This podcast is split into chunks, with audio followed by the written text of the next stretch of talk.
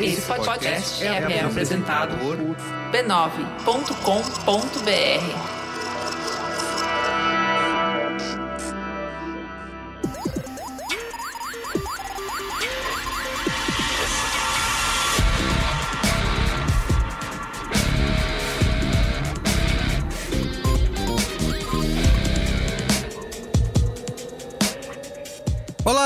Merigo, esse é o Braincast número 378. Estou aqui hoje com Bia Fioroto, Olá, Braincasters. Olga Mendonça. E aí, tudo certo? E temos nossa super convidada aqui, a Dani Matos. E aí, Dani, tudo bem? Oi, gente, tudo certo? Se apresenta para nossa audiência você que é cofundadora do Indique uma Preta, né? Show de bola. Sou a Dani Matos, então, tenho 26 anos. É, sou uma das cofundadoras da Indique uma Preta, tenho duas sócias, parceiras e amigas que são Amanda Abreu e Verônica Dudman. Sou Relações Públicas, tenho uma especialização também em comunicação estratégica dentro das organizações. E tô super feliz de estar aqui, honrada também. Obrigada pelo convite. Perfeito. Olha, o Braincast de hoje a gente vai falar, responder a pergunta: quem lacra, lucra? Né? Que é um- uma grande expressão que a gente usa, que a gente usa, que a gente escuta né, nas redes sociais. É. E Quem a resposta lacra- é sim. Quem Fim lacra não lucra. Inclusive Tchau, é um. Semana que vem. a gente vai aproveitar esse processo de trainee, né, que o Magazine Luiza abriu recentemente. E aí isso gerou, inflamou as pessoas, né, com opiniões, né? Ué, Op- opiniões, é um absurdo, opiniões. né? Exato. Pessoas cheias de opiniões, é, é, porque afinal, ser discriminado pela cor da pele é uma coisa que nunca aconteceu antes. Entendeu? Com As ninguém. pessoas estão descobrindo isso. Então a gente vai discutir sobre isso, né? Sobre diversidade nas empresas que não traz, como eu estava falando aqui antes da gente começar a gravação, não traz para as empresas só a sua foto super diversa lá para você colocar no seu relatório anual dos investidores, mas também traz lucratividade, né? E traz inovação. E é isso que a gente vai discutir aqui nesse Braincast de hoje. Mas antes, quero aqui, como sempre, divulgar a família B9 de podcasts, né? Divulgue, paguem meu salário, deem Cê- vários plays. Você pode acessar podcasts.b9.com.br. A gente falou nos últimos dois braincasts aqui de televisão, certo, Beatriz? É verdade, eu tava lá. E aqui no Braincast não tem esse papo de desliga a TV e vai ler um livro, né? A gente incentiva a desligar a TV e ouvir os podcasts da Rede B9, certo? Desligue a TV, pare de ouvir, de ler livros. Isso, vem aqui. pare de ler livros. Vem aqui. Pare de ler livros em geral. Belo Que isso, conselho, exatamente. Isso aí. Porque aqui na Rede B9 de Podcasts, com dezenas de novos episódios, né? Todos os meses e milhões de ouvintes. Tem podcast literário, tá, Tem gente? podcast É literário, brincadeira, tá? exatamente. Você pode ouvir podcast que vai te incentivar a ler, tá bom? Então, ó, podcasts.b9.com.br ou você pode procurar também por B9 nas- no seu aplicativo preferido de podcasts, tá? Deixa eu vender meu peixe. Eu participei de um episódio do Põe na Estante, daqui da família B9, porque eu também sou cultura, ao contrário do que muitos podem pensar. Informação e cultura. Aqui tem informação, aqui tem cultura. É a Gabi Maier, que coincidentemente é irmã de uma pessoa com quem eu estudei no ensino médio, o Arthur. A gente descobriu isso combinando a gravação. É, somos eu, ela e a Camila Cabete. A gente falou sobre um livro chamado Igor na Chuva. Não tem spoiler, então não precisa ficar preocupado de tipo, ah, eu preciso ler primeiro. É, relaxa. E é muito bom. E o Pôr na Estante é muito bom. Tem episódio com o Chico Felite, com a Juliana Dantas, do Finitude. É só alegria. Põe na estante.b9.com.br. Quero fazer jabá, mas eu também participei, viu? Olha só! Ah, meninas, a gente tá muito põe na Só estante, convida né? a gente chique pra esse E programa. também hein? participei do Caixa de Histórias, É. que também é outro da casa. Tudo que é Entendi. literário, o Merigo. Luga tá, tá vendo? Merigo, você já foi no põe na estante? Não fui, não fui convidado, acho que eu não Ah, sou cultural o puxa, que suficiente. chato. Eu- Nossa, que chato.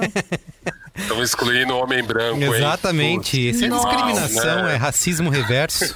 gente, é- é, fica a pergunta, né? A quem interessa calar a voz do homem branco? Exatamente. Entendeu? E antes também, né, último mais antes, quero divulgar a Brincasteria Gourmet, né? Se você ouve o Brincast toda semana, baixa o episódio logo que sai e quando acaba fica aquela sensação de mas já, né? Já acabou. Você sabe que a discussão pode continuar lá na Brincasteria Gourmet, que é o nosso grupo fechado, secreto, personalité Van Gogh orgânico, plantado só com galinhas criadas soltas. É um podcast plantado com galinhas felizes. Isso, exatamente. É o nosso grupo lá no Telegram e também no Facebook, né? Hoje em dia mais no Telegram do que nunca. E para você fazer parte, você precisa acessar b9.com.br barra cine, tá? E lá tá todo mundo, todo mundo que é brinquesteiro, tá lá discutindo os programas, as pautas, dando sugestões. Não, e eles falam entre si, ó, abrir aqui o grupo pra ver o que, que tá rolando agora. Real time, é isso, é isso, Real time. Real time. Ó, estamos aqui diretamente do grupo da Brinquesteria. Nós temos Paulo Renan, Natasha Ribeiro, Monique Cardoso, Fernando Veloso, quem mais que tá aqui? Fábio Figueiredo, aí o, o, o Higino falou um negócio, a Alessia Paiva, Tião Diniz, tá todo mundo na mó loucura falando de games, falando de trabalho. Games! Muito bem. Essa é a droga do jovem, preferido. Isso aí. então, ó, b9.com.br barra cine, tá? E faça parte. Então é isso, gente. Vamos lá pra pauta? Pauta! Pauta!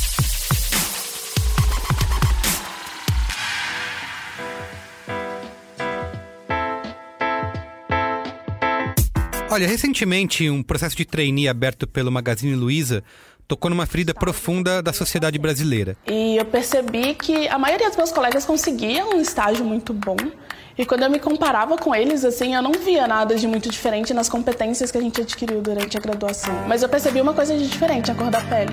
Quero que todos os negros e negras que quiserem se inscrever, se inscrevam, porque tem oportunidade, eles podem estar aqui. Se inscreva, tenha coragem e vá firme. Você será super bem-vindo aqui. O anúncio de que esse processo seletivo seria exclusivo para pessoas negras inflamou opiniões por toda parte. Para muitos, iniciativas assim são formas de combater a dívida histórica da sociedade com populações historicamente oprimidas. É um pequeno passo aí na correção de injustiças. Mas claro, tem quem não vê desse jeito e se inflamou com a proposta chamando aí de racismo reverso, né? Entre aspas aqui, coelhinhos voadores, questionando a efetividade e bradando até pela farsa da meritocracia. Desde então, ficou para mim notório o que era o movimento negro e o que é o movimento negro no Brasil. Não é simplesmente um movimento que visa melhorar a condição do negro no país, mas sim um movimento que busca hegemonia e que busca uma revanche contra os brancos, até o ponto de uma campanha aberta à discriminação a brancos que começa a tomar forma de maneira mais delineada com essa ação do Magazine Luiza. Teve até campanha aí pedindo boicote ao Magazine Luiza, que usou aquele chavão de que quem lacra não lucra. Mas ó, parece que lucra sim, viu? Porque cinco dias após o anúncio do programa de trainee e com todo o barulho que foi gerado nas redes sociais, as ações da empresa subiram quase 3%. inovação, porque as pessoas vêm de lugares diferentes, isso ajuda na inovação dos produtos, das ideias. É, então também é bom para a empresa. É, a gente viu agora que as ações da Magazine Luiza aumentaram depois dessa medida. É, então a gente percebe que de fato não é uma, uma caridade, é uma medida de reparação histórica. E no Mercado de hoje a gente vai debater como e por que a diversidade é encarada como chave o futuro dos negócios, né? Qual a importância que essas ações afirmativas têm nas empresas e são essenciais para gerar ambientes de inovação e aumentar a lucratividade. Ô Dani, queria começar com você aqui, né, para você explicar ainda mais, né, o como surgiu aí o Indique uma Preta e como que funciona o trabalho de vocês, que eu acho que isso é essencial, né, para nossa conversa de hoje sobre diversidade no ambiente de trabalho. A Indique Uma Preta nasceu em 2016, né? Muita gente acha que a gente surgiu ano passado ou há pouco tempo, mas já tem aí quatro anos que a Indique existe. E o, o primeiro formato, né? O primeiro pilar em que a Indique Uma Preta se consolidou foi no pilar que eu chamo de comunidade. Então, há quatro anos atrás eu trabalhava num lugar que falava de diversidade nas campanhas publicitárias, né? Acho que foi aí um dos primeiros movimentos que a gente viu de, de falar de representatividade, né? Então era aquela coisa mais plástica, mais visual, e tinha bastante disso nas campanhas. Mas me incomodava o fato de que quem fazia essas campanhas eram homens brancos, pessoas brancas, enfim, pessoas não diversas, vamos colocar assim. E eu eu levantava esse, esse meu incômodo pro RH da agência e as pessoas não sabiam muito bem como receber aquela, como endereçar aquele meu questionamento. Eu também não sabia muito bem como colocar aquilo, confesso que eu colocava isso de um jeito um pouco mais rebelde de como eu coloco hoje. E acho que as empresas também, acho que falar de gênero era muito ok, muito legal, falar de de diversidade de é, LGBTQIA+, também era tranquilo, mas quando era racial era tipo, sabe, dava tela azul, assim, nas, nas empresas e nos RHs. E daí as pessoas não sabiam muito como receber, não era um assunto que era tão institucionalizado na época. E daí o Belo Dia abriu uma vaga de estágio nesse lugar e me falaram: Meu, já que você enche tanto saco, assim, já que você tá falando tanto aí de, né, diversidade étnico-racial, indique então uma pessoa aí para essa vaga que abriu, acho que vai ser uma, uma oportunidade legal de você trazer alguém para cá. E daí ferrou. aí, aí que voltou, aí voltou a busca para mim, ferrou. Porque, Cavou a cova, né? Porque eu sou do interior de São Paulo, eu não sou daqui da capital. E eu vim para cá porque eu ganhei uma bolsa numa faculdade super elitizada. Então não tinha gente preta na minha faculdade, eu era preta na minha faculdade. É, morava já perto da faculdade, então não tinha pessoas pretas no meu bairro. As pessoas pretas que eu conhecia eram as pessoas tipo da minha família, que estavam na minha cidade natal. Então não tinha outras pessoas pretas para indicar. Aí eu criei um grupo no Facebook chamado Indique uma Preta, bem na hora mesmo, rapidinho. É, coloquei a vaga lá, coloquei cinco amigas negras de internet que eu tinha, que eram as pessoas negras que eu conhecia, eram minhas amigas da internet. É, falei, gente, ó, surgiu essa vaga de estágio aqui, me ajudem a achar uma pessoa pra, pra indicar, pra trabalhar aqui comigo, acho que é uma oportunidade e tal. Acabou que essa vaga nem foi preenchida por uma mulher negra. Mas as poucas pessoas que eu coloquei lá adicionaram outras, que adicionaram outras e adicionaram outras. E criou-se uma comunidade quando eu menos esperei. Eu lembro que, acho que um divisor de águas para mim foi quando eu tava rolando meu feed uma vez, nem lembrava mais que eu tinha criado aquele grupo. E duas mulheres negras postaram uma selfie porque a chefe pôde contratar uma nova pessoa pro time dela através do grupo. E daí elas estavam agradecendo o grupo. E nos comentários outras mulheres passaram a falar: ah, eu também consegui divulgar meu currículo aqui, consegui uma entrevista, nananã. E eu falei, caramba, criou-se uma comunidade aqui, que tipo, que doideira, né? Outras pessoas também eram sozinhas. Outras mulheres negras se sentiam solitárias também, por onde elas passavam. E foi assim que criou-se a Indique Uma Preta como comunidade. Que legal. E esse caso recente aí do Magazine Luiza, né, que a gente acompanhou é, na mídia, né, com esse programa de trainee exclusivo para negros, isso gerou, como a gente falou no início, um, as pessoas ficaram inflamadas mais uma vez, né?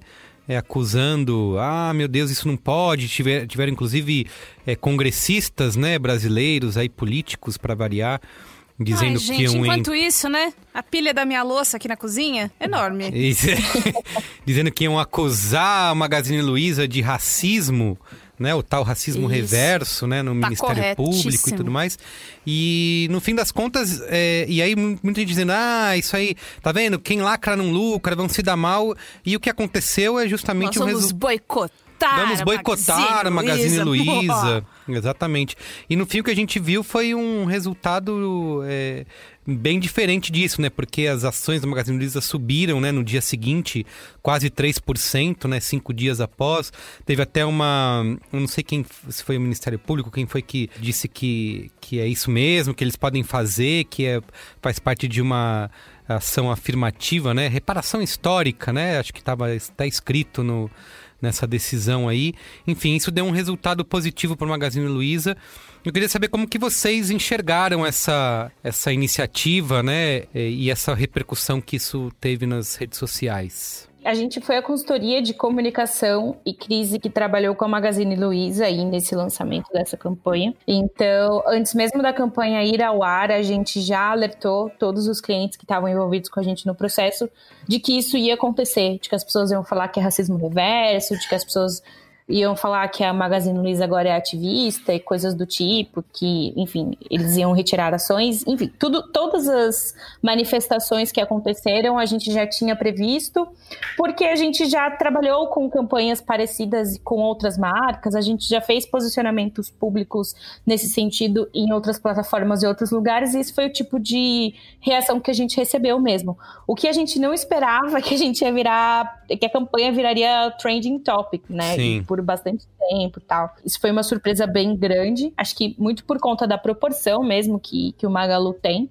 E que nem eu me dava tanta conta assim antes. Mas, como eu falei, todas aquelas reações uh, eram previstas. Infelizmente, a gente vive num país extremamente polarizado. E eu acho que 2020, principalmente, as pessoas têm se sentido mais à vontade e confortáveis para expressar comentários de ódio disfarçados de opinião, né? Tem até uma frase do Jonga que eu curto muito, que é: parece que liberar o preconceito, pelo menos antigamente essa exclusão era discreta.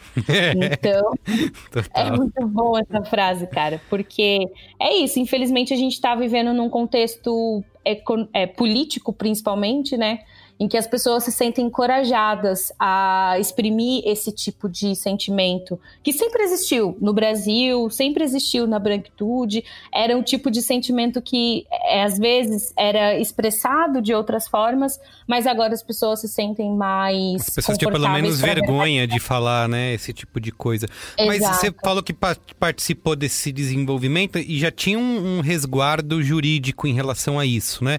Porque eu pergunto, aqui no BN foi no começo do ano, né? Ou no. Não sei se foi no ano passado, Bia pode me lembrar. A gente também divulgou algumas vagas em que a gente dizia, né? Que, que dava preferência, né? Pra... Foi no começo desse ano. É que como o tempo em 2020 é bizarro. É, mas foi no. Foi em janeiro. É, a gente colocou dizendo que tinha algumas vagas aqui na empresa e, e daria é, preferência né, para é, pessoas negras, LGBT, que, enfim, é, e aí, algumas pessoas até falaram: ó, oh, toma cuidado com isso, que vocês podem ser processados por discriminação e tal. E a gente meio que. Não, é, a gente, no, sem saber, né, se, putz, a gente tá querendo fazer uma coisa que é uma ação afirmativa, né, que a gente quer é, realmente é, ter uma diversidade na nossa equipe, e aí a gente tá fazendo uma coisa que a gente vai se dar mal, porque vai ser processado, sei lá, né?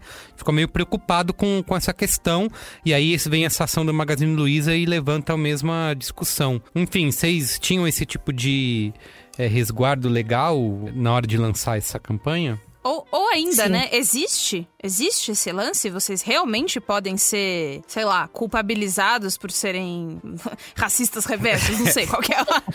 Não, tem não como... sei qual é a coisa legal que pode falar, não, não pode. Não tem como falar sem, sem rir, né? É, é, é. Olha, é muito importante que a empresa tenha um, todo um preparo jurídico mesmo na hora de lançar essas vagas, mas não, existem muitas opiniões contraditórias, né, entre pessoas mesmo do direito na internet.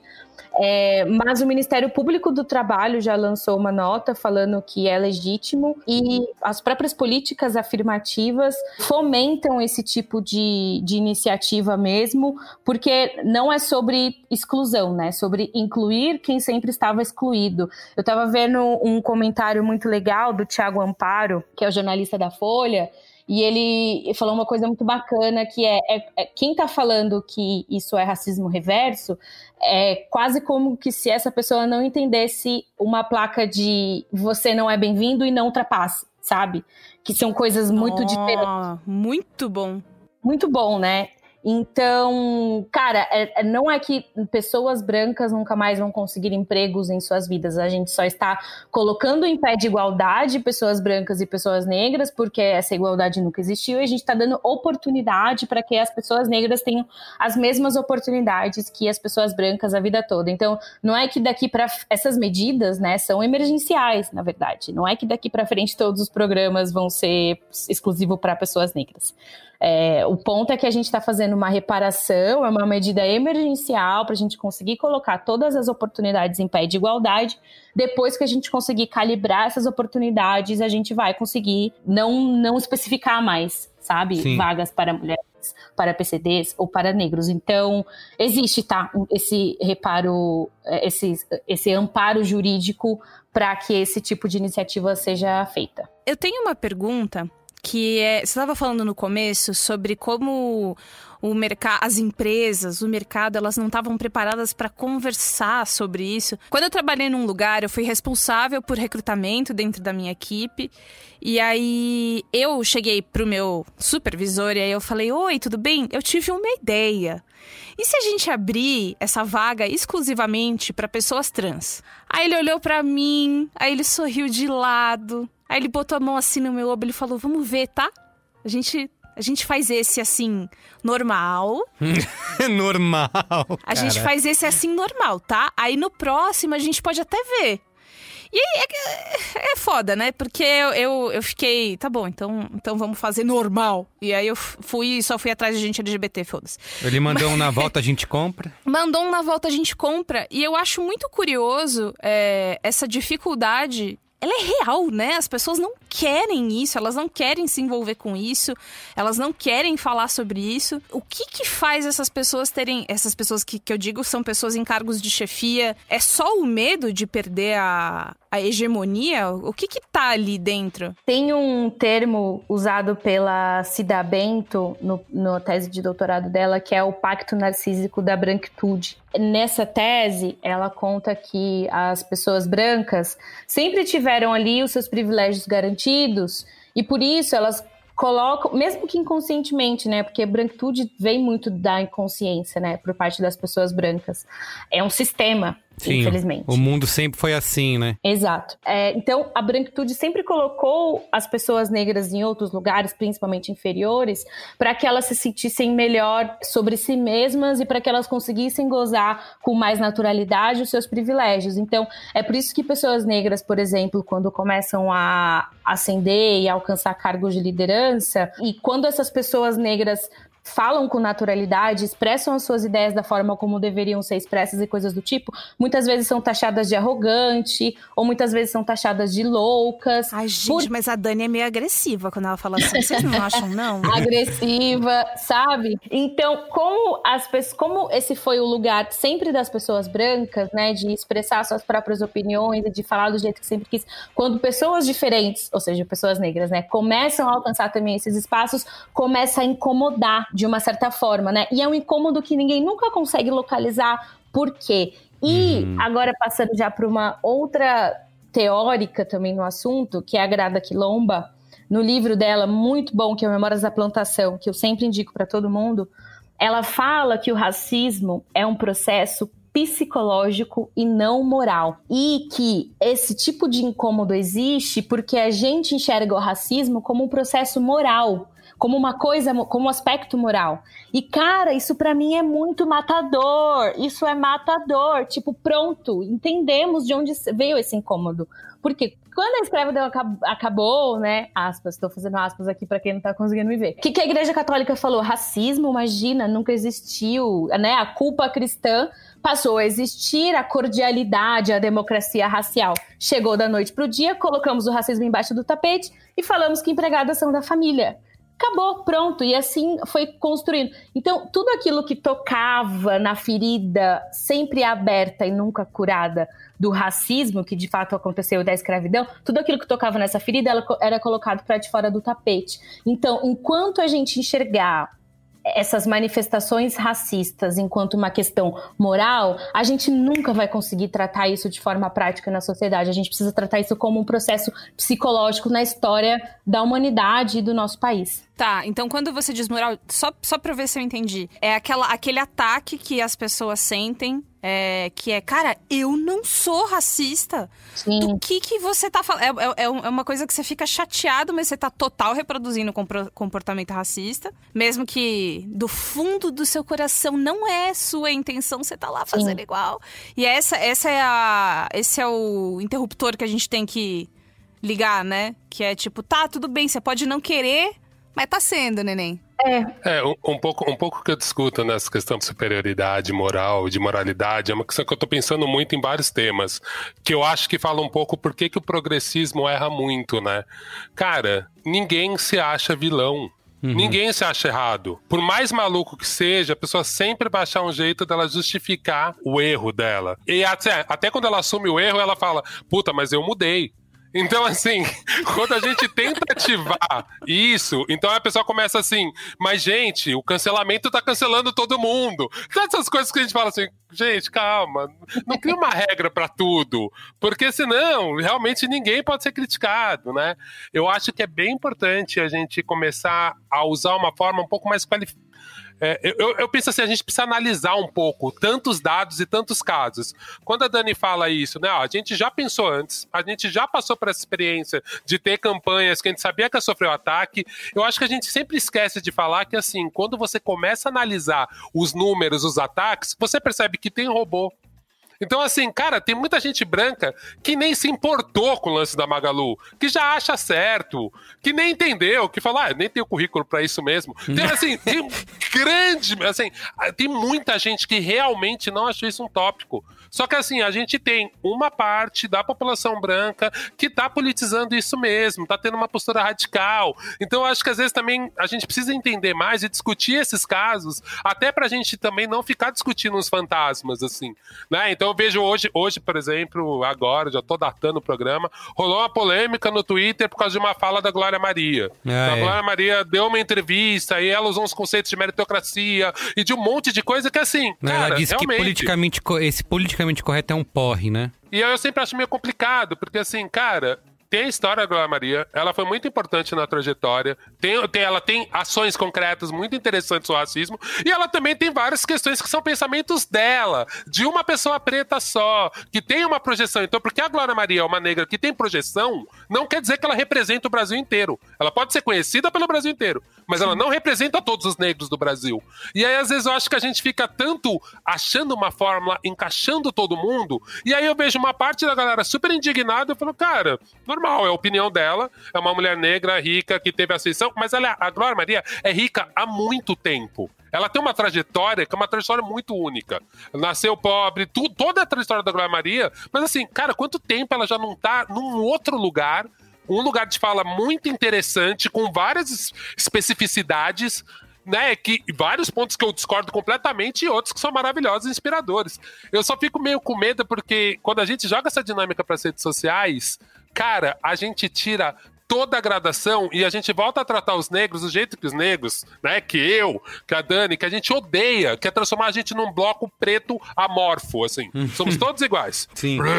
E aí e eu sempre vejo isso. Então, assim, a Glória Maria fez a... Pronto. E aí, quando a gente, pra fechar um pouco meu raciocínio, quando eu comecei a analisar os meus tweets e lendo os tweets contrários e vendo as pessoas que postavam isso usando a Glória Maria, a minha galera que usa o Holiday sempre usa um Ah. preto que pensou um pouco diferente. Você E fala, assim, lá, tá Morgan vendo? Freeman. Morgan Morgan Freeman, Freeman. é, aquela frase do É, Morgan é, Freeman é, sempre roda. Justamente. Então, assim, é o copy e cola e joga ali. Então eu fico meio assustada porque a gente discute, às vezes, casos que nem sofisticou o sistema. Já tem casos de racismo que a gente pode aprofundar mais, que assim, falei, caralho, aqui foi a sofisticada, hein? Olha só que foda, esse cara contratou o caso da Marni, por exemplo. Depois eu posso fechar ele, mas eu vou simplificar muito. Teve um caso de uma marca é, de luxo, a Marni, que é uma marca italiana, eu acho, não tenho certeza. Eles contrataram Giovanni Bianco, que é um designer foda, brasileiro, italiano, que mora em Nova York. Ele contratou a Luísa Brasil, que fez uma consultoria foda, negra, que achou um fotógrafo incrível, Edgar Santos, novo de Salvador.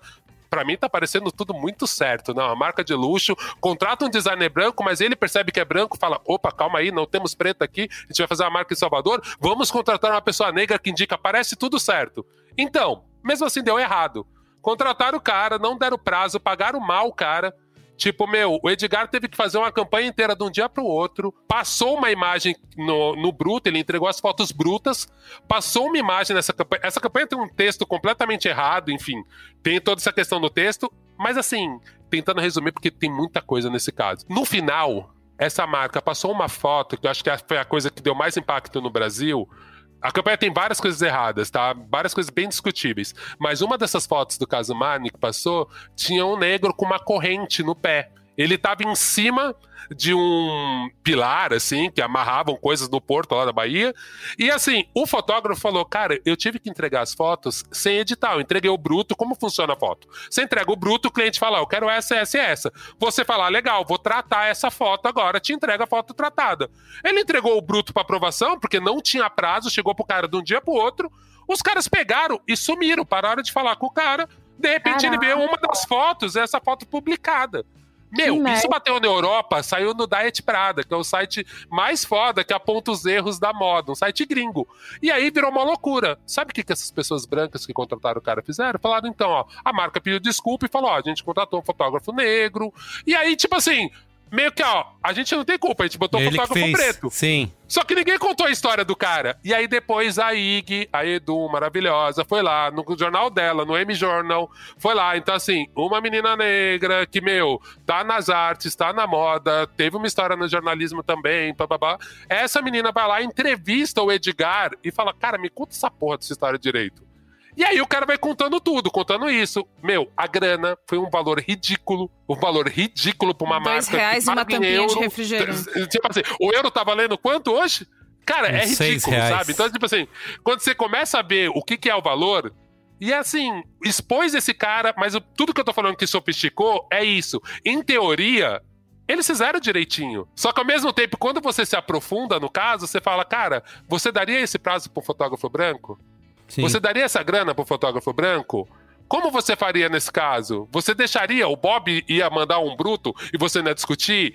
Então, eu acho que já tá no momento da gente começar a sofisticar um pouco as discussões e aí a mídia começar a repercutir isso. Porque assim, depois que a IG botou no site dela, que é de nicho tal, eu comecei a ver algumas reportagens explicar a visão do Edgar. Porque antes tinha saído só a carta de desculpa da marca. Como se o fotógrafo tivesse aceitado esse erro e tivesse concordado com isso. Sim. Vocês acham que, assim como o Olga falou, isso ainda está no âmbito do. Como que a gente pode chamar? Da diversidade da tela, né? Na diversidade, até a Dani contou desse caso, né? Que tinha ah, todo mundo botando é, na, na- no comercial, no outdoor, ah, vai ter diversidade, mas as equipes não têm, né? Vocês acham que a gente ainda tá nesse cenário, tem muitas empresas fazendo isso como marketing, né? Para se dizer é, é, que são empresas diversas, ou a gente tem evoluído nos últimos anos em realmente pensar em quem está criando essas campanhas, em quem está trabalhando dentro das empresas, enfim. Dani, como que você enxerga esse, essa evolução nos últimos anos? Cara, eu concordo, eu concordo muito com o Olga. A gente precisa sofisticar as discussões. Eu sinto que essa é uma coisa que a gente conseguiu fazer bastante com o Magalu, porque eles já esperavam esse tipo, aquele tipo, aquele tipo de comentário. Eles já entenderam que o Brasil é um país polarizado, que as pessoas falam que existe racismo reverso, coisas do tipo. Então, a gente conseguiu sofisticar a discussão com esse cliente em si, mas falando de mercado de trabalho de forma mais ampla, a gente está muito atrasado na discussão ainda. Eu vejo pessoas chegando na Indique Uma Preta porque é- foi top-down dos Estados Unidos, sabe? Sim. Então isso acontece bastante com a gente. Tipo, ai, o meu global mandou eu vir aqui conversar com você. Então fala aí, o que, que você faz? Ah, mas, putz, se você não tem a mesma base que a Cato, Caramba! Tá, e o seu deadline não é pra amanhã? Hum, entendi. Ah, então não vai dar. Porque daí ela volta pro global dela e fala: Ah, eu até procurei uma, Mas não uma deu. é. Eu não Pesada. achei. Ah. Eu não achei. Entende? Então, é que eu só queria aproveitar isso que a Dani falou sobre. Ah, vem do, vem do global, né? Esse movimento que a gente vê. é, eu queria que você é, tentasse até contar dos dois lados, né? Lá fora, como, é, por que, que isso acontece. E se aqui no Brasil a gente ainda é muito. As empresas são muito levadas pelo tal do global, né? São policies que vêm de multinacionais e não é, uma vontade sincera e elegante das empresas daqui de, de ter diversidade nas equipes. Vou juntar uma pergunta na outra, vou tentar responder. Era isso que eu assim, Infelizmente, como muita coisa no Brasil, né, as nossas maiores influências são eurocêntricas e brancas, então sempre que vem um, um olhar estrangeiro, né, um certo tipo de demanda estrangeira, é quase como se eles estivessem validando aquilo que a gente está falando aqui há muitos anos. Então, o próprio movimento Black Lives Matter, né, a Uhum. própria morte do George Floyd que causou tudo aquilo, então é sempre essa validação, né? Não que seja inválida essa validação estrangeira, mas infelizmente a gente muitas vezes precisa dessa validação branca, eurocêntrica, estadunidense para conseguir. Marcas é, que não falaram nada, né? Quando as crianças negras foram mortas no Rio de Janeiro, né? Ninguém falou nada. Exato, Aí quando o George. Floyd aconteceu todo aquele movimento nos Estados Unidos, aí as marcas, ah, olha só, eles estão falando lá, então acho que vamos falar aqui também. Exatamente. Então, é fato que existe, infelizmente, esse tipo de legitimação só quando a gente tem uma perspectiva estrangeira falando sobre isso. Ainda sobre é, sofisticar as discussões, infelizmente, a gente, no mercado de trabalho como um todo, não consegue chegar nesse tipo de, de sofisticação. Primeiro, porque as pessoas entendem que é só contratar uma pessoa preta. Então, as pessoas, as, as, as empresas, né, os RHs das empresas, não entendem que é uma mudança de mentalidade. A mensagem que chega para muitos RHs é que é é o momento de contratar pessoas pretas. Então as pessoas chegam na Indica uma Preta me falando, pelo amor de Deus, me indica uma pessoa preta, né? O nome da consultoria é muito sugestivo, foi assim que a gente surgiu, mas não é só recrutamento e seleção que a gente faz hoje. E daí eu falo, tá, mas é, esse ambiente está preparado para receber uma pessoa negra? Você tem certeza que esse gestor é, não é racista? Essa pessoa vai falar inglês no dia a dia? Não. Então por que, que você está pedindo inglês como uma condição obrigatória para eu procurar uma pessoa para essa vaga.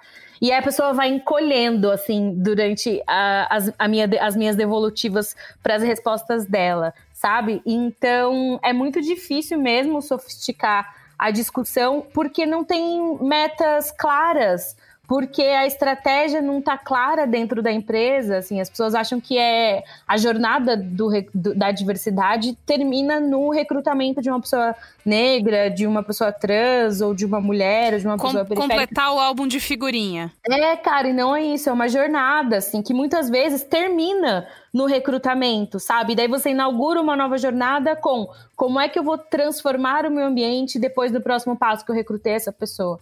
Então, infelizmente, tá difícil de sofisticar a discussão e muito do, do papel da Indiquima Preta é de fazer esse papel de consultoria mesmo, sabe? De questionar as empresas do tipo, tá, você abriu um programa de estágio, você tá procurando a gente para ajudar você no recrutamento desse programa. Mas vocês já estabeleceram quantas vagas vão ser dedicadas para pessoas negras? Hum, não. Então, tipo assim, fica difícil de ajudar porque não tem políticas bem estabelecidas. E regras, regras claras também. Sabe o que eu acho também, Dani? Que eu, eu sempre fico pensando nessa discussão. Trabalhei né, em várias empresas grandes tal, e, e era sempre maluco, né? O RH é o setor da empresa que não dá dinheiro. É louco, porque assim, é o setor que geralmente não tem muita grana, Geralmente, quando nasce do RH, uma pessoa bem intencionada do RH, que teve uma palestra com o RH gringo, e aí os caras botaram numa meta de um plano anual, precisamos contratar 20%. Cara, é sério, assim. Se não vem dos caras da grana, se o cara da grana mesmo, os setores que dão dinheiro para essa empresa, não entenderam que diversidade dá lucro, Cara, na maioria das vezes você vai se bater com boas intenções, na maioria das vezes. Galera do RH geralmente, houve até braincast, né? Galera do RH um beijo aí pra galera do RH, pessoal. Essa discussão, né? E é foda isso, porque assim, meu, quanta palestra eu já não dei em empresa, tal, que eu vi, assim, cara, a mina do RH tava de verdade querendo ver aquilo. Ela tinha se esforçado, ela viu tudo. E aí você chegava na empresa, cara, várias palestras eu causei o constrangimento de falar assim: é, tem algum dono aqui? Tem alguém do. Hum. Quantos chefes tem? E é maravilhoso. Era sempre a pergunta maravilhosa. Uma vez teve um, um dono de uma agência que tava. Eu falei, caralho, que maravilhoso. Aí, aí foi demais a discussão. Porque assim, normalmente eu começo a discussão e falo isso. Eu só queria entender tem alguém, só para entender qual o nível, assim, onde está essa discussão? Vocês querem mesmo diversidade na empresa? Vocês acham isso importante? Então por que o dono da empresa não tá aqui vendo essa palestra hoje? E cara, assim, é. ó, puta. E aí drop the ah, mic assim, e você, e você uma, vai embora, é isso? Uma, uma vez que tinha um dos sócios só que aí tinha, tipo assim, o negócio tinha 10 sócios, gente. Só tinha um. Eu fiquei até emocionado, na verdade. eu falei, caramba. Sabe quando você fala assim, e agora, qual é o próximo passo? A gente nunca lidou com essa situação. É isso. Nunca ninguém falou assim, que... Hum, legal. É, eu quase ignorei essa resposta. Mas eu acho que às vezes tem isso também. Eu acho que falta a gente ir pra esse lado mais sério mesmo, assim. Cara, isso é uma demanda de vocês? Ou realmente é uma demanda de gringa e que vocês vão tentar adaptar ou obedecer? O quanto vocês entendem que é uma necessidade, né? Porque eu acho que na maioria das vezes fica meio nesse lugar. E aí voltamos para essa discussão moral moral, sabe? Uhum. Porque isso é o certo. Aí, cara, você faz quando der, entendeu? Aí quando virou o quando der, Putz, Ou faz o lance na, que é muitas a gente compra, né? Uma coisa que muitas, muitas empresas fazem que é a questão de contratar um monte de estagiário, né? E nunca tem, você não coloca negros de verdade em cargos de liderança, né? Que aqui a gente tem um número, né? Que é de, menos de acho que um pouco mais de 4% só é, estão em cargos de liderança, né? Ah, então... Ah, inclusive foi por isso que o Magalu abriu o programa de trainee, porque eles viram que tinham poucas pessoas negras no, nos cargos de liderança. Mas aí eu tenho uma, uma questão. Existe algum caminho? É assim, eu sei que os caminhos não são sempre é, absolutos para todo mundo, não é uma, uma receita, né? Mas eu estou numa empresa. Eu sou a diretora de conteúdo, não sei. E aí eu quero muito que a minha empresa, que o lugar onde eu trabalho, é, e pode ser, às vezes isso geralmente pode funcionar melhor, não sei, estou pensando. Com agências menores, talvez. Como é que você apresenta isso para as pessoas que estão em cargo de chefia e aí você fala, tipo, cara, a gente precisa fazer isso direito. Existe um caminho, existe uma, um, uma conversa que se pode ter? Como, como que. Como desescrotizar o seu lugar de trabalho, né? Acho que essa é a, essa é, é a pergunta. Porque tem muitas empresas que, como a Bia falou, não estão preparadas para ter a conversa, né? Ela é, contou o caso de que ela tentou. Que, que quer fazer, que está disposta a fazer, que vai na palestra, que vai, vai, vai ouvir as coisas, mas aí bate no muro do, do chefe, do supervisor, Isso, é. e aí fica lá, tipo, puta. Mas Total. eu quero fazer, faz. Sim, é, tanto que quando chegam essas pessoas perdidas procurando a Indico Preta, eu estou aqui expressando a minha indignação com vocês, mas eu não expresso minha indignação na hora com a pessoa. eu conduzo ela a uma, a uma trajetória ali do, do, do entender o que de fato é recrutar pessoas negras para a companhia então, a primeira coisa que a gente faz é encontrar quem vai ser o, o meu aliado ali dentro daquela companhia. Então, hum. o legal da, da Preta é que a gente não é um, uma consultoria de recrutamento e seleção, a gente fala muito de empregabilidade, mas nem eu e nem as minhas duas sócias somos de RH somos especialistas em RH. A gente tem uma parceira que é especialista de RH e que entra quando essa é uma expertise necessária, que é praticamente em todos os trabalhos que, que a gente atua. Mas eu acho que isso talvez seja o nosso, a nossa grande vantagem. Às vezes pode ser uma desvantagem, mas às vezes é uma vantagem de trazer esse outro olhar para o RH, sabe? Então, isso que você falou, Bia, foi um exemplo legal de ter uma pessoa diretora de conteúdo que está preocupada em trazer diversidade para dentro da empresa, porque às vezes essa pessoa consegue defender melhor a questão mais do que uma pessoa de RH. Às vezes uma pessoa do marketing, de, de desenvolvimento, de tecnologia, vai conseguir defender melhor essa questão do que a pessoa de RH. Isso. O Olga está fazendo... O Olga está fazendo, é. Dinheirinho, como... Dinheiro é poder, gente. É, Dinheiro gente, é poder. Naquele a pessoa tem poder. No Braincast 54% que a gente gravou, a gente terminou falando isso. Olha, se nada mais te fizer pensar em comunicar né, para a maioria da população brasileira, pense em dinheiro, né? Pense em faturamento. Então. Então, a primeira coisa que a gente faz é identificar quem é esse aliado, essa pessoa que vai levar essa discussão lá para dentro. Eu vou munir essa pessoa de todas as informações que ela precisa para falar que diversidade é, traz lucro para o negócio e coisas do tipo. E depois que, enfim, toda a proposta e toda a ideia é aprovada, a gente começa a fazer uma pesquisa dentro da empresa. Porque, enfim, a gente não consegue embasar nada sem números e sem pesquisa de fato, né? Então, é, a gente abre a nossa parceria com as empresas entendendo se aquela empresa tem diversidade, onde é que está a diversidade dessa empresa, né? Então a gente faz um censo ali para entender onde é que estão as pessoas negras, as mulheres, LGBTQIA+, mas a gente também faz algumas perguntas, principalmente para as lideranças, para entender qual é a maturidade daquela empresa na questão de diversidade. Então a gente entende, por exemplo, se aquela liderança acredita em meritocracia, se aquela liderança acredita em racismo reverso, se hum. aquela liderança quais são os vieses inconscientes que aquela liderança tem. Então, primeiro a gente faz todo esse raio-x da empresa para eu conseguir identificar onde é que estão os pontos que a gente vai precisar desenvolver. Então, por exemplo, a liderança acredita em é, racismo reverso. Então, por algumas semanas a gente vai aterrizar, a gente aterriza essa liderança para explicar o contexto histórico, social do Brasil, de onde é que a gente veio, para onde estamos indo. Deixa eu te falar aqui que o Brasil não é o Itaim Bibi. Depois, não, mas a gente dá risada, mas eh, tem muita gente que não tem essa noção mesmo, né? Não, assim... Ah, ó, pera, para quem não é de São Paulo, Itaim Bibi é um bairro nobre daqui de São Paulo. Uhum. É o condado. É, como eles chamam? Condado? Condado, condado é. Faz parte é. do condado, da Faria Lima com o Itaim Bibi. Não, e mesmo é, é, interessante isso, né? De localidade também, né? Porque eu, eu, já, já vi cada coisa viajando nesse Brasil, né, meu Deus?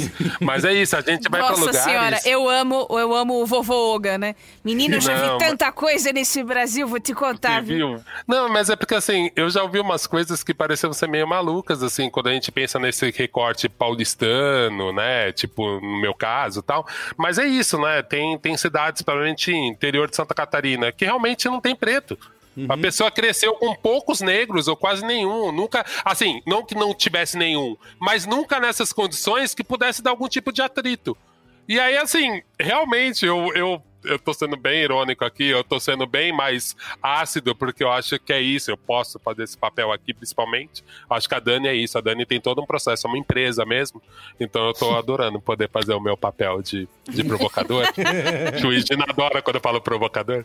Mas assim, mas eu acho que, mas eu agora tentando ser menos provocador, eu entendo que realmente, cara, a gente percebe, principalmente conversando com a pessoa um pouco mais, por isso que eu volto a dizer, essa discussão não é das redes sociais. Você percebe uhum. no olho da pessoa quando ela tá tendo acesso àquela informação a primeira vez e você vê o cabinho da Matrix indo assim atrás do cara, uhum. entrando ali na nuca, aquele caminho USB com um monte de informação, você. É por isso que eu falo assim, não é que todo mundo é cínico. Você percebe que tem gente que realmente não Sim. teve essa vivência. Por isso que às vezes eu, eu fico pensando muito nessa questão da gente analisar essas respostas no Twitter, nas redes sociais, porque assim, eu acho que a grande maioria das pessoas nem pensaram nessas questões nem para um lado nem para o outro, entendeu? Elas também não odeiam tanto. Elas estão pouco se importando com a Magalu. Tipo assim, e às vezes eu fico meio, meio triste com isso até. Por isso que eu falo, ao mesmo tempo que é positivo achar que nem todo mundo tá na Ku Klan, eu acho, tenho meio triste falar assim, putz, a nossa discussão ainda não é importante. Por mais que na minha bolha todo mundo já saiba disso, ela não é importante. Mas ao mesmo tempo, como a gente faz para respeitar todos esses ciclos de compreensão, que vai ter gente que tá no começo, que a gente vai ter que falar o básico que você fala, velho, sério. E tem gente que, meu, já tá achando formas de hackear né? Tipo assim, ó, na minha campanha tem preto, fotógrafo é preto. Tipo assim, pô, cara, esse cara já tá com problema do futuro. Ô, a gente né? tá vendo muitas é coisas nas eleições agora, né? É, tem um número daqui de que pela primeira vez a maioria dos candidatos registrados é, são negros, né? E que isso na verdade é uma armadilha, né? Porque muita gente tá é, é, aproveitando. declarando negro. Isso, é exatamente. Pessoas mais brancas do que nunca, né? Lá de Blumenau estão se colocando é. como pessoas pretas no, no, no cadastro, né? Para ter parte lá do, da grana Escuta, que vai ser dedicada, né? Eu sei que eu sei que o país é o Brasil e o ano é 2020.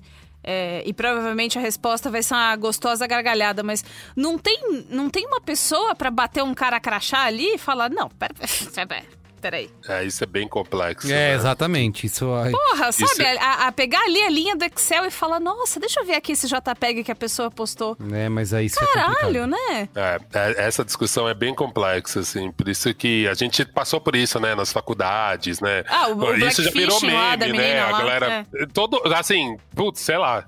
Eu acho que pessoas pretas estão nessa discussão. A gente já vê essa discussão, puta, pelo menos 10 anos. Você falar, really? Não, lembra da FHC, né? O FHC é. já falou que tinha o pé na cozinha, ou qualquer desgraça desse tipo, que ele Nossa. era depois das seis. Então, assim, a gente já passa por muito isso, mas eu acho que ainda é muito importante a pessoa se reconhecer negra. O Brasil tem essa vantagem mesmo e tem essa dificuldade da mestiçagem. Então, assim, eu não tenho a mãe, eu não acho que eu tenho que botar o dedo na cara de uma pessoa e falar se ela é preta ou não. Sim. Né? Eu acho que é muito difícil a gente entrar nisso. Por isso que eu acho que, de certa forma, se a gente bota essa discussão de consciência racial de um jeito para todo mundo, as pessoas mesmo vão entender e, e assim, se sentir ridículas de, de, ocupar esses espaços. Né? Eu acho que a gente diminui muito essa, essa questão do oportunismo. Mas sim, volto a dizer, é isso que eu falo que me deixa um pouco aflito. Assim. Às vezes eu acho que tem lugares que a discussão está muito sofisticada e a gente está achando, está agindo de uma forma muito antiga. Por isso que eu acho que é cada caso é meio um caso. É difícil estabelecer uma régua, né, total. Vocês passaram por essa dificuldade também, Dani? Sim, é muito complexo mesmo falar de colorismo no Brasil, né? Acho que em termos de sociedade e até de comunidade negra, esse é um assunto que a gente precisa amadurecer bastante. Eu acho complexo, acho delicado, na verdade, ficar falando disso superficialmente na internet, falar, apontar dedos, quem é negro ou não, mas é importante que a gente saiba que a gente só conseguiu reivindicar tudo que a gente conseguiu, né, o movimento, a gente tô falando que movimento negro, a gente só conseguiu reivindicar tudo que a gente conseguiu até agora por conta da proporção de pessoas negras que existem no Brasil. E por negros eu estou falando de pretos e pardos Porque se a gente for olhar, quem se autodeclara preto no Brasil são pouquíssimas pessoas. Então a gente só consegue reivindicar políticas públicas quando a gente tem um, um número expressivo de pessoas daquele grupo para a gente conseguir provar a legitimidade daquela reivindicação que a gente está fazendo. Então, é importante que as pessoas se autodeclarem pretas, mas aí é diferente da má fé de quem é branco e decidiu virar preto porque tá na moda ou porque quer aproveitar de alguma política afirmativa, né? Então, o que a gente sempre recomenda para iniciativas como a do Magalu, por exemplo, foi uma coisa que a gente levantou com eles, é que existam comitês antifraude para conseguir analisar as aplicações, né, as inscrições dessas, das pessoas nesses tipos de programa. Então, tem pessoas especializadas que olham fenótipo, né, que infelizmente no Brasil a, a questão da raça está muito ligada a fenótipo, que olham o fenótipo, que, tem todo o um embasamento científico e biológico para dizer se aquela pessoa é negra ou não. Tem a questão do histórico familiar também, que a pessoa precisa provar quem são as pessoas negras em sua família. Então, ter um comitê antifraude, né, para avaliar todo esse tipo de material é super importante. Muito bem. Queria, a gente falou bastante sobre como que a diversidade faz é, diferença nas empresas, né? Queria perguntar para vocês o que que a gente pode, o que que se atribui, né, na, é, esse aumento de lucratividade, produtividade que a diversidade causa no, dentro das empresas. Um estudo da McKinsey de 2018 é, dá um número de. afeta a lucratividade em 33%, né? Você ter diversidade nas equipes. É, o que, que a gente pode atribuir a isso? Ou seja, por que, que lacração dá é. lucro? Exatamente. É, acho que de um jeito muito simplista, né, é pensar que você está tendo ali diferentes repertórios para resolver um problema então a gente vai conseguir ter uma complexidade maior de narrativa e de backgrounds para conseguir trazer inovação para aquele problema, né? Eu sempre trago para o recorte da publicidade que eu acho que ilustra melhor, que é a entrega das agências de publicidade, né, o produto é criatividade. Como é que a gente vai ser criativo se todo mundo pensa do mesmo jeito, tem as mesmas referências e passou pelos mesmos lugares? Então, acho que de um jeito simplista, é essa a importância, né? Esse é o fato que traz lucratividade para as, empre as empresas. Mas é interessante dizer que, umas semanas atrás, eu vi um estudo novo que diz que as empresas têm de fato começado sim a lucrar com inovação por conta de diversidade e tudo mais. Só que as pessoas que estão levando essa diversidade para dentro das empresas, né, ou seja, os grupos historicamente minorizados, mu é, mulheres, negros, LGBTQIA+, eles não estão também surfando essa onda, sabe? Nada muda para essas pessoas dentro das empresas, assim. Então, às vezes são pessoas que conseguem trazer essa lucratividade para a empresa, mas que raramente é promovida Raramente essas pessoas colhem desses frutos também. Daí quem continua colhendo desses frutos no final do dia são as empresas, sabe? Isso é um dado super novo, acho que é uma coisa que a gente vai começar a ter mais material para entender no futuro, mas que é importante trazer para a discussão. Perfeito. Como que a gente vai fazer para isso não acontecer? Como que a gente vai ajudar, eh, reeducar líderes, ajudar pessoas a detectarem quando isso acontece? Qual qual é o caminho pra gente acabar com o racismo? Conta pra É. mim. Essa, Fácil, essa pergunta hein, super simples. Conta pra mim como é que a gente vai Exatamente. terminar com o racismo. Sei lá, aqui pensando. É, de- eu, não tenho essa, eu não tenho essa resposta, infelizmente, mas eu acho que até uma continuação daquela minha outra resposta lá, da jornada dentro das empresas, nananã, é da gente ter sempre treinamentos de vieses inconscientes, né? Tem empresas que acham que tem que fazer o treinamento de viés inconsciente uma vez e você nunca vai precisar fazer de novo esse treinamento. Não é verdade, porque todos os dias as novas pessoas entram nas empresas, então a gente precisa calibrar sempre esse discurso com as pessoas novas que entram, que vêm com vícios do mercado muitas vezes, né? Ter metas bem estabelecidas de diversidade, então não é só recrutar, mas avaliar como é que essa pessoa está desenvolvendo as pessoas diversas dentro dos seus times, como é que as pessoas diversas estão se sentindo dentro daquele espaço e sob aquela gestão. Então, conseguir é, metrificar todos esses, esses pontos que eu acabei de trazer aqui e ter essas métricas bem distribuídas e visíveis para toda a empresa, né, e ter essas métricas relacionadas à lucratividade da companhia, ajuda a traçar perspectivas para uma, uma melhoria mesmo dentro do mercado de trabalho e dentro das empresas. Eu até queria dar uma, só uma, uma complementada no que a Dani falou. Eu acho que a Dani respondeu muito claramente. Até na primeira resposta ela já dava um pouco isso, né? Um programa mais extenso, né? Não é só contratar. Mas eu acho interessante um efeito disso, né?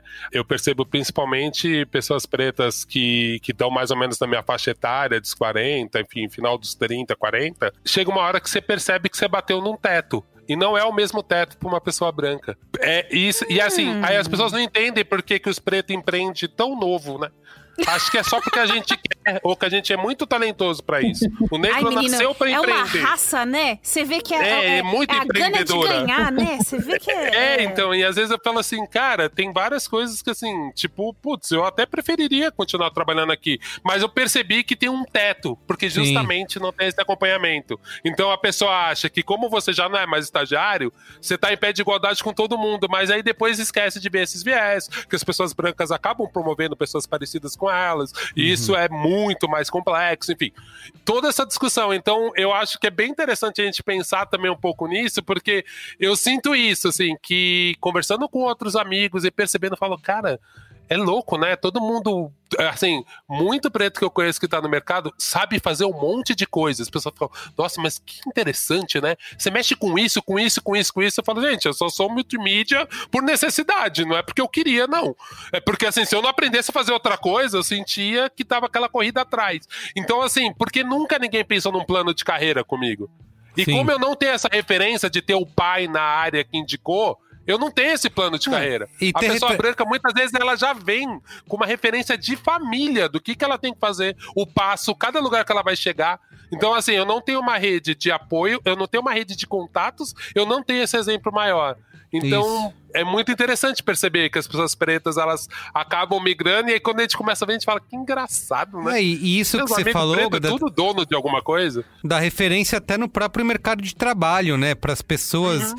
é, é, a gente vê uma criançada, né? Jovens negros na periferia que ah, sonham em ser jogadores de futebol, mas essa galera tem infinitas referências, né? Para poder se espelhar e dizer quero ser aquele cara. Mas ele não vê esses caras no mercado de trabalho, né? Nos executivos de grandes empresas, CEOs, que eles possam olhar, não, eu quero ser o CEO da empresa tal. Porque não tem, né? Não tem um- em quem se espelhar. Eu, eu acho ótimo esse exemplo pra fazer uma piada. Eu, eu era um jogador da defesa, porque eu era ruim. Aí eu acabei virando um goleiro bom. Acabei virando um goleiro bom, porque eu era ruim na linha, então você vai tanto pro gol, você acaba virando um goleiro bom. Eu lembro que eu não manjava tanto de futebol assim, mas eu lembro que não tinha muito goleiro preto, não sei porquê, na, naquela época, enfim. E aí eu lembro que eu falava que eu queria ser jogador, tipo, eu queria ser um craque tipo Amaral. Assim, é tanta referência que você podia até nem ser o melhor, sabe? Tipo assim, o Amaral Você podia escolher um do meio, né? Podia ser um a jogador médio, né? Tipo, o Amaral eu consigo. Tipo, Porque é isso, eu tem fico pensando, cara, tem vários setores que a gente não tem nem. Tipo assim, a gente tem que sonhar num cara que é uma exceção da exceção, porque você faz esse caminho da representatividade e tal. Óbvio que é isso também. Tem essas questões de representação e representatividade, né? Representatividade é isso, não é só você ter um preto, é ter um preto num lugar de poder, Sim. num lugar que cresce, que ele fala mais. E o que a gente vê nas empresas é que até tem alguma representação, até tem a pretinha ali, tipo, ó, somos diversos, tem na nossa propaganda e ele não tá nesses lugares. E isso é importante manda, também. né? Mas não é só isso que define, mas é importante mesmo. Cara, a gente gravou aqui, que a gente fez o código aberto no primeiro episódio dessa temporada, né, de, de 2020, que foi com a Maria Ângela de Jesus da Netflix. E Nossa, ela conta. Maria Ângela, me adota, por favor. Programa super emocionante, ela conta toda a trajetória dela, é, de como ela chegou lá, né? Trabalhar numa das indústrias mais desejadas, né? Ainda mais nesse momento. E a gente recebeu contatos, e-mails de pessoas que, assim, é, como muda, né? Se, que ouviram o programa e falaram, cara, que exemplo, né? Como que muda, né? Você poder ter uma pessoa numa posição dessa, né? De liderança, de poder, né? Liderando uma indústria como essa e de como isso inspira as pessoas, né? É, então, se você não ouviu, vai lá ouvir o Código Aberto com a Maria Ângela de Jesus, que é um programa incrível. É, o, o- é, antes, eu, sou, eu sou uma pessoa branca e minha família é branca. Branca como o Congresso é branco. Tipo, muito branco. E uma coisa que, enquanto o Olga tava falando disso, do, do exemplo do caminho, da diversidade de caminhos, eu lembrei que a minha mãe é médica. E há pouco tempo eu tenho um primo que passou em medicina e foi assim uma alegria dentro do coração da minha mãe que é, que vamos combinar que ela não teve nem comigo quando eu passei para comunicação. Mas tudo bem, mãe. Tá tudo bem, tá? Não é um problema. Terapia, ó, terapia. Sexta-feira eu resolvo. É isso que eu falo. É, não, é amanhã. É quarta-feira. Quarta-feira. Amanhã. Gente... Opa, maravilha. A gente já, já faz uma sessãozinha. Mas então, é, a, ela sentiu uma uma alegria muito grande em poder compartilhar com o sobrinho dela todos os caminhos e uma diversidade enorme de caminhos para ele poder trilhar o que caralhos ele quisesse dentro da medicina. E aí, não, porque tem fulano que é meu amigo, que eu vou te conseguir um livro que é muito mais legal, porque aí tem ciclano que ele pode vir aqui conversar com você e te dar uma aula e. E é, é, é, é uma infinidade de caminhos que se abriram para ele, porque ele tinha não só é, uma quantidade de representação e representatividade sem fim, mas também uma pessoa que trilhou um caminho que pôde ter muitas várias fases com um teto muito mais lá para cima do que uma pessoa negra provavelmente tem, teria e terá, pelo menos por enquanto. Então, enquanto vocês falam isso, também é uma viagem de tipo, caralho, velho, eu tô muito na torre, né?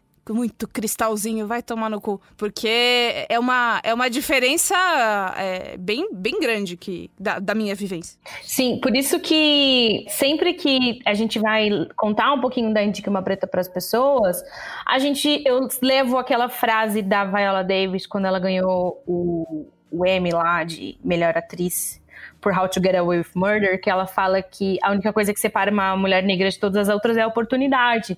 Então, sim, pessoas negras são brilhantes, pessoas negras fazem um milhão de coisas, são inteligentes, são criativas, são estratégicas e as pessoas brancas às vezes ficam surpresas quando elas encontram pessoas negras é, assim. Então, exato. não é que falta qualificação para né, pessoas negras, né? Mas é que as, muitas vezes falta oportunidade só para essa pessoa. Então, às vezes eu apresento uma candidata perfeita para a pessoa e a pessoa fica caraca, onde você achou essa pessoa? Eu falei, cara, os profissionais Nossa, negros estão aí, sabe? Aí Acho que as cotas nas universidades ajudaram bastante é, a acelerar a qualificação de pessoas negras, né? Mas e no mercado de trabalho? Tipo assim, quem é que dá. Fa... É, é o que a Bia acabou de falar, né? As pessoas brancas já têm suas famílias médicos, engenheiros, pessoas que vão contar para elas tudo sobre o mundo corporativo, tudo é. sobre como é que se comparece numa entrevista e como é que vai bem no processo seletivo. Mas e quem é a primeira geração da família?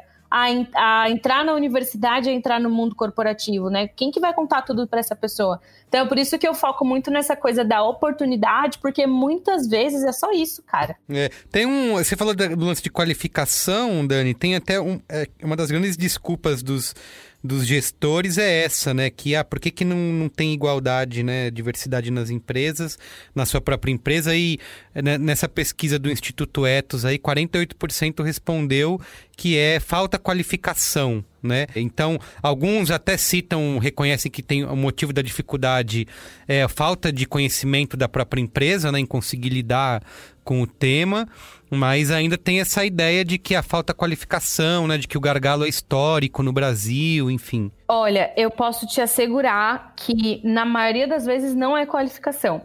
É, posso estar falando de uma perspectiva muito sudestina, então estou falando de pessoas que a gente recruta aqui para São Paulo e Rio de Janeiro. Aqui, dentro desse eixo, dentro dessa nossa bolha, as pessoas negras estão dando um jeito de aprender inglês, as pessoas negras estão dando um jeito de se qualificar, de se conseguir, de conseguir uma bolsa de estudos.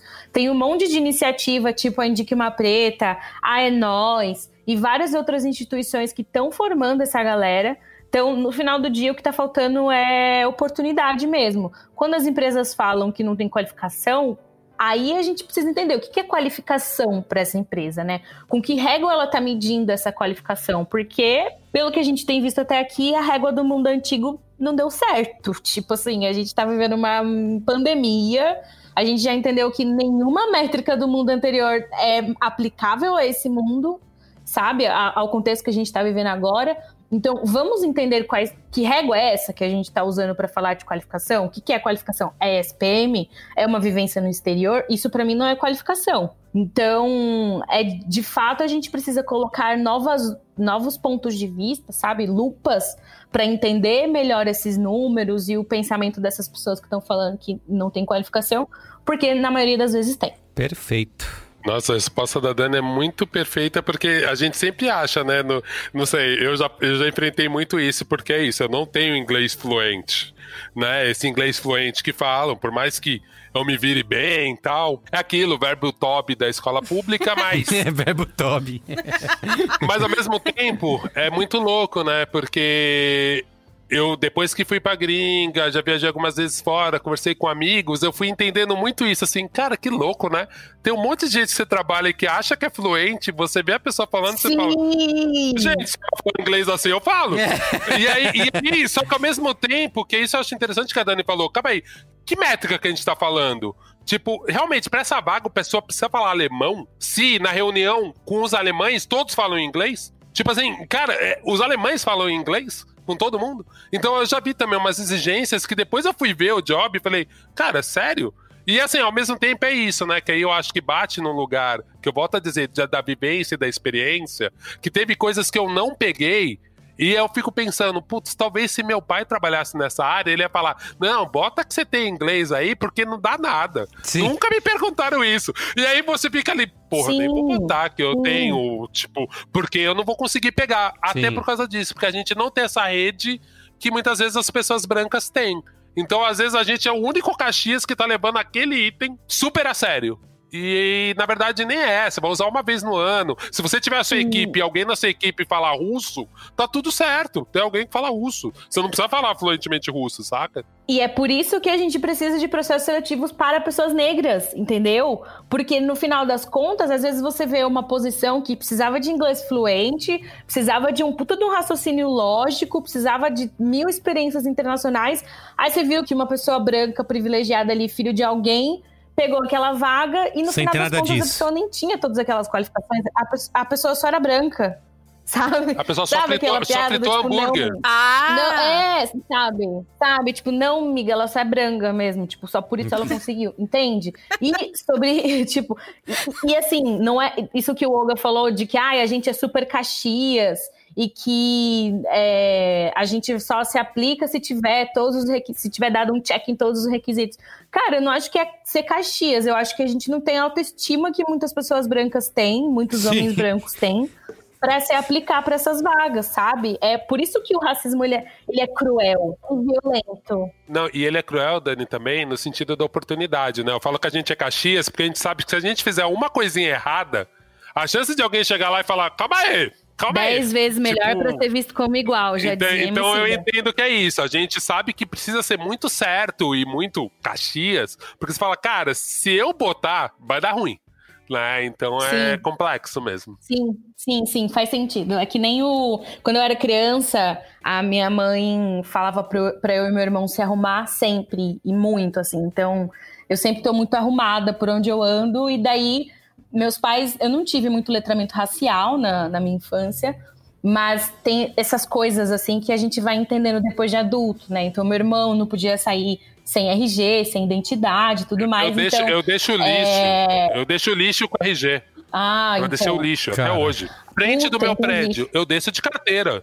Porque eu já tomei batida. Entendeu? Então, tipo assim, cara, desce na carteira. Sim, então o meu raciocínio aqui é: a gente já é preto nesse rolê. Então, se a gente não fizer o negócio certo, direito, é, né, tudo na maior excelência possível, já recai sobre a gente todas aquelas, todas as questões da branquitude, por aí vai. Então, faz sentido o seu ponto de vista, agora eu entendi o que é ser Caxias nesse sentido. Muito bem. É isso, gente. Vamos pro Qual é a Boa? Qual é a Boa? Qual é a Boa? Qual é a Boa?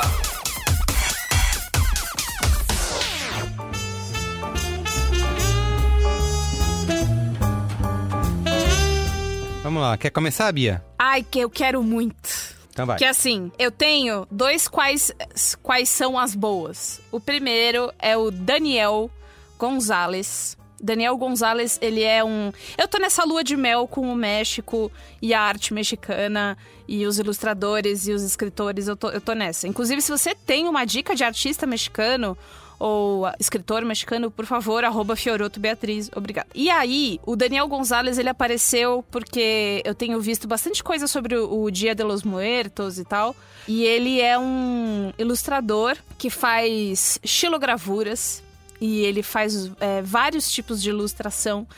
E ele é super, super parecido com outro ilustrador mexicano chamado José Guadalupe, é, que também fazia várias ilustrações sobre morte e tal. E ele é incrível, cara. Daniel Gonzalez, ele tem várias ilustrações que dá vontade de imprimir tudo, dá, dá vontade de imprimir o site dele e colocar na minha parede. Tudo, inteiro. Ah, o portfólio, pode me dar.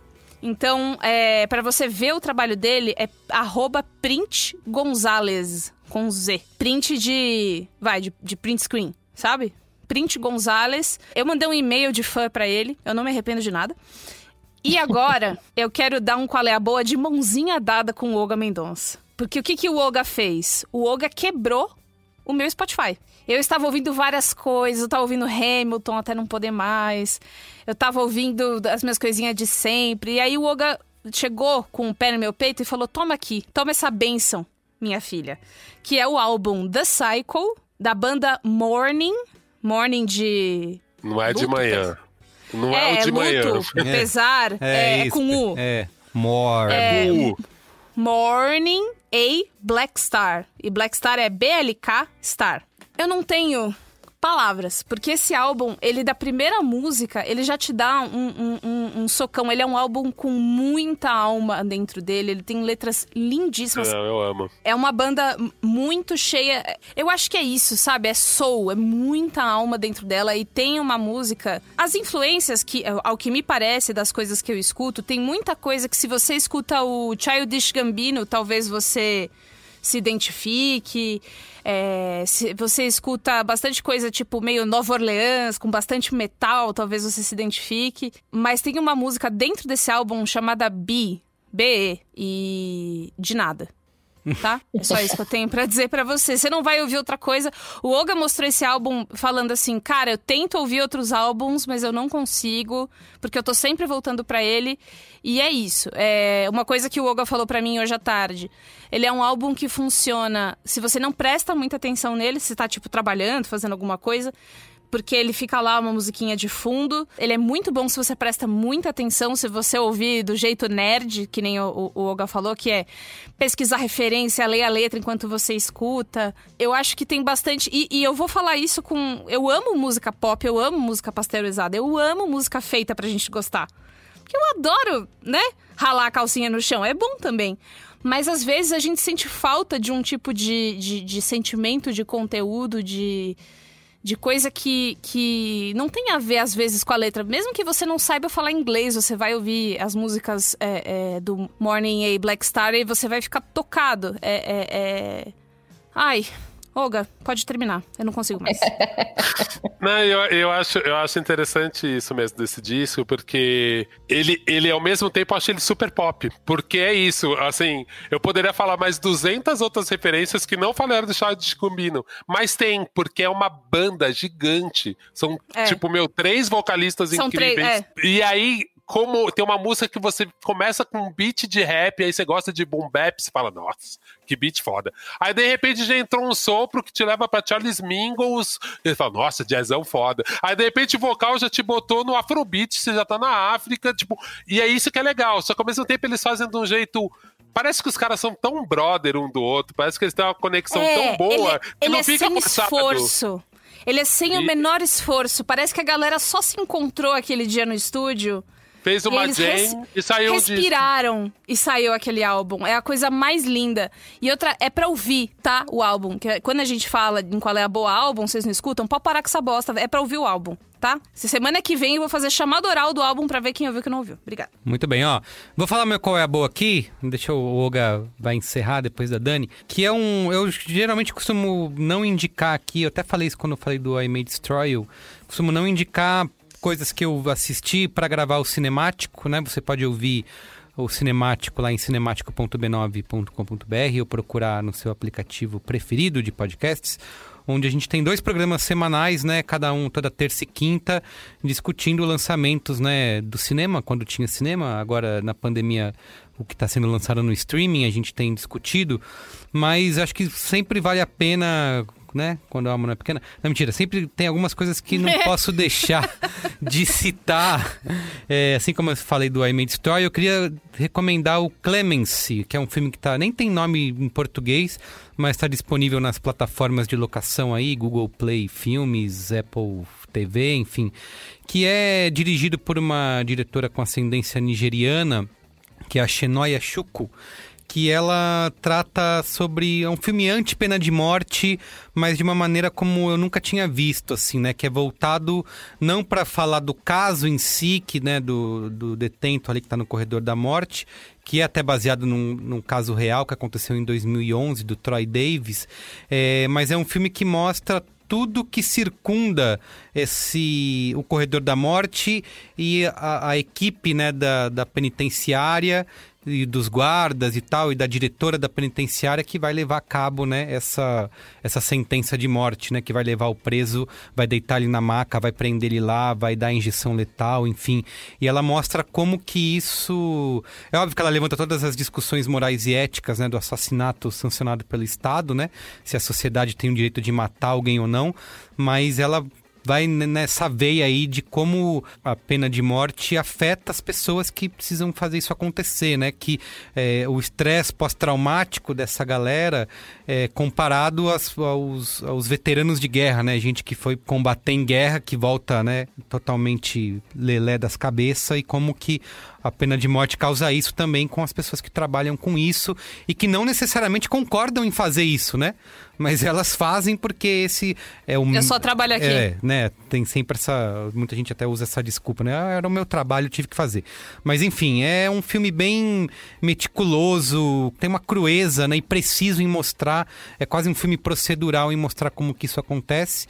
Levanta muitos pontos importantes sem ser é, panfletário, né? Ela consegue fazer você pensar isso é, sem ter que se esfregar na sua cara. Tá vendo como isso é absurdo e cruel? Não, ela te faz pensar com essa meticulosidade, né? É o primeiro filme dela, ela é, foi professora de cinema, é, inclusive em prisão, ela é, uma, ela é uma cineasta ativista, né, desse tema, ela, ela mergulhou que a, foda. É, ela mergulhou a fundo durante cinco anos, trabalhou com ONGs que e, e, trabalhou como voluntário em casos né, de clemência, né, em que, é, junto com advogados que estavam pedindo a clemência desses prisioneiros que estavam no corredor da morte. Então ela estudou muito a fundo e eu vi uma entrevista em que ela fala. É, ela teve que responder a pergunta de sempre, né? Que quando fazem para negros nessas posições, conseguiu dirigir um filme, né? E ela, faz, e ela tem um elenco que é majoritariamente negro no filme. E ela é perguntada de por que. É, de, é, o que, que ela achava disso, né? De ter um filme com com muitos negros ali em, papéis de protagonismo.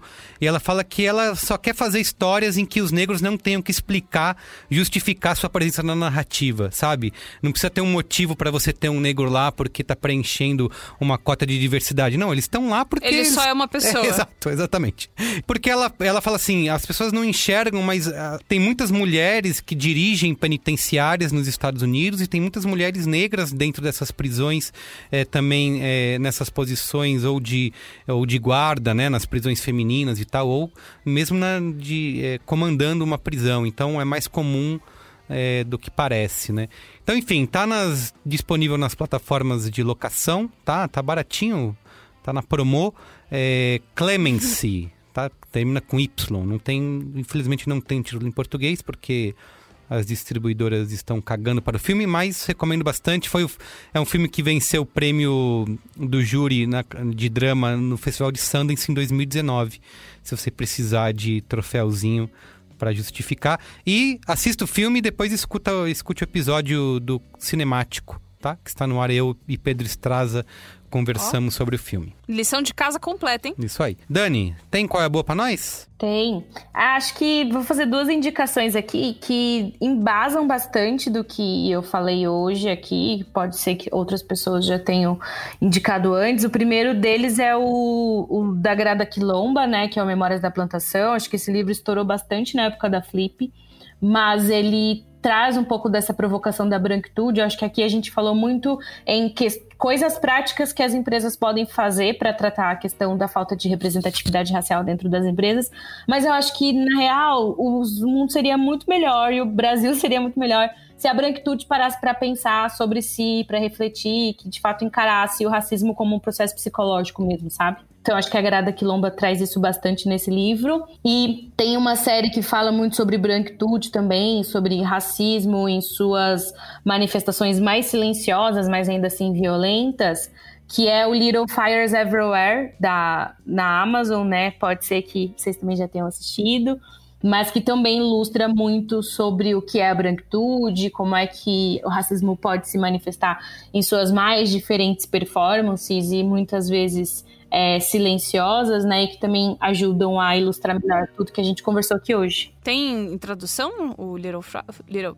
Pequenos incêndios por toda parte. Little... É bem, ah, tá. é bem literal mesmo, é. sim. Essa série, para mim, assim, junto com I May Destroy You, foi uma das mais interessantes, assim, do ano nessa questão, Little Fire tem uma questão que eu acho muito interessante, que o jeito que. No livro, nem tanto, o livro não é tão, tão bem feito quanto a série, do jeito que inseriu os atores negros, porque ela responsabiliza todas as consequências. Uhum. Então, quando a gente uhum. começa a pensar nesse lugar de superioridade, ela faz uma coisa que é muito cruel na série, que é muito interessante, assim. A sua atitude boa ela também tem consequência. Então tem um momento que é muito. Eu não vou dar spoiler, obviamente, sou doutrinado pelo cinemático, mas tem um momento na série que você fala: caramba, às vezes a gente fica tanto na certeza de fazer aquela coisa certa, e aí a pessoa fala assim: sabia que alguém pode interpretar uma atitude que você teve do passado como errada?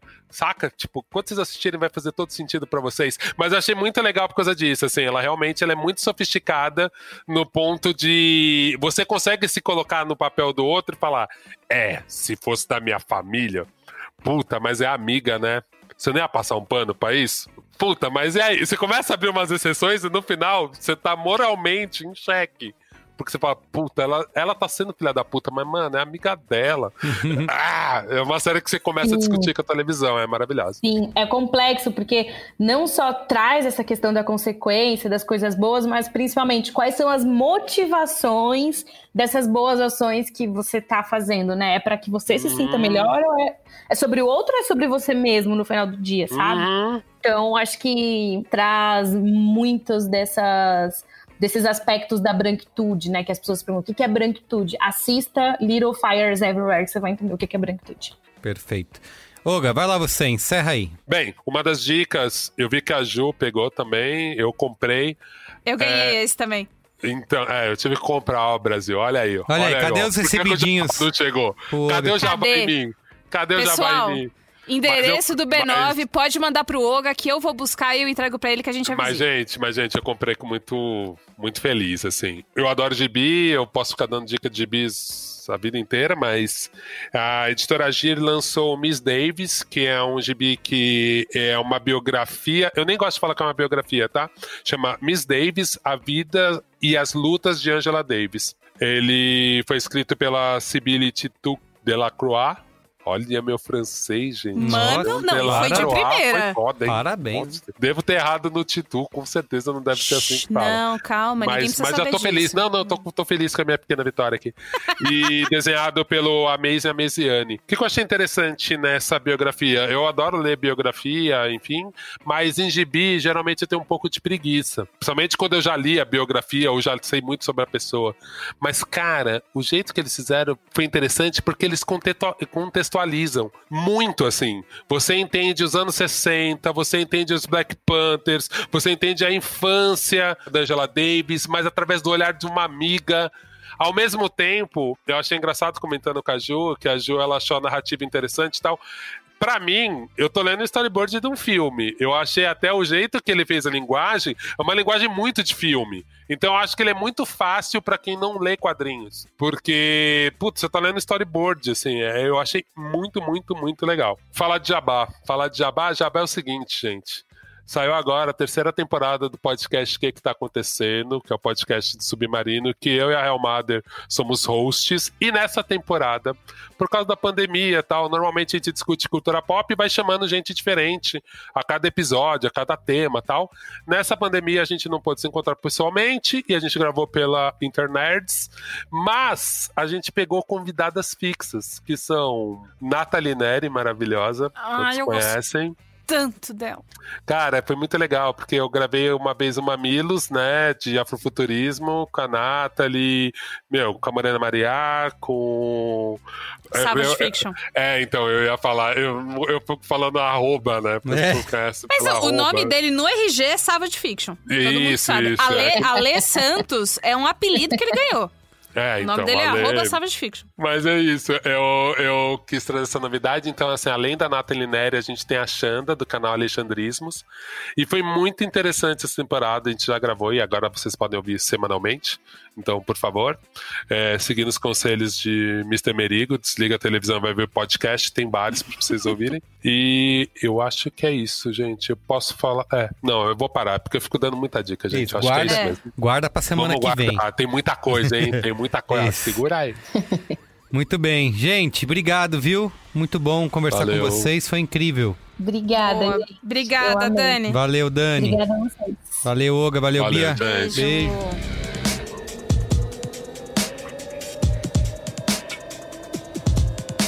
Bom, então foi isso, gente. O Braincast é uma produção B9, apresentado por mim, Carlos Merigo. Hoje na companhia de Yoga Mendonça, Bia Fioroto e Dani Matos. Eu faço a coordenação geral junto da Juva Lauer e Cris Bartz. A produção é da Bia Fioroto, apoio à pauta de Iago Vinícius. A edição é de Mariana Leão, com a supervisão de Alexandre Potashev e apoio de Andy Lopes. A identidade visual é do Johnny Brito, coordenação digital feita por AG Barros, Pedro Estraza, Lucas De Brito e Iago Vinícius, e atendimento e comercialização por Raquel Casmala, Camila Maza e Thelma Zenaro, tá bom? Valeu, gente. Tchau. Até mais.